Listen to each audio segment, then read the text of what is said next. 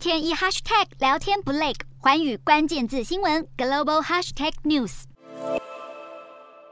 中国外交部长王毅与美国国务卿布林肯先后抵达柬埔寨首都金边，出席当地时间三日登场的东南亚国协外长会议。而这一次会议最关切的议题，势必是裴洛西访台所牵动的美中台紧张局势。新加坡与马来西亚等国都强调美中关系稳定对区域和平至关重要，并呼吁各方克制，避免升高紧张情势。本次的东协外长会议原先预定聚焦在镇压民运人士的缅甸，但是后来却被佩洛西备受争议的访台行程掩盖而过。早在本月二日，中国外交部就发布声明表示，王毅将在会议期间与寮国、汶莱、日本、斯里兰卡以及纽西兰等国外长进行会谈，但是却没有会见布林肯的计划。而王毅在抵达会场后，当然也不忘谴责佩洛西。除了美中两大势力外，俄罗斯也派遣外长拉夫罗夫一同参与。拉夫罗夫在前往柬埔寨前，事先到访因人权问题而未获邀参加会议的缅甸，并与缅甸军政府首领进行对话。拉夫罗夫在此期间谴责裴洛西到访台湾是华府蓄意激怒中国的行为。但更夸张的是，拉夫罗夫竟然还夸赞缅甸军政府在国内的作为有助于稳定国家情势。对此，俄国政府将给予高度支持。外界分析指出，东协十个会员国对于两岸之间的争端立场越来越分裂，缅甸、柬埔寨和辽国属于向北京靠拢的国家，而其余各国则对中国日益增长的势力扩张相当警戒。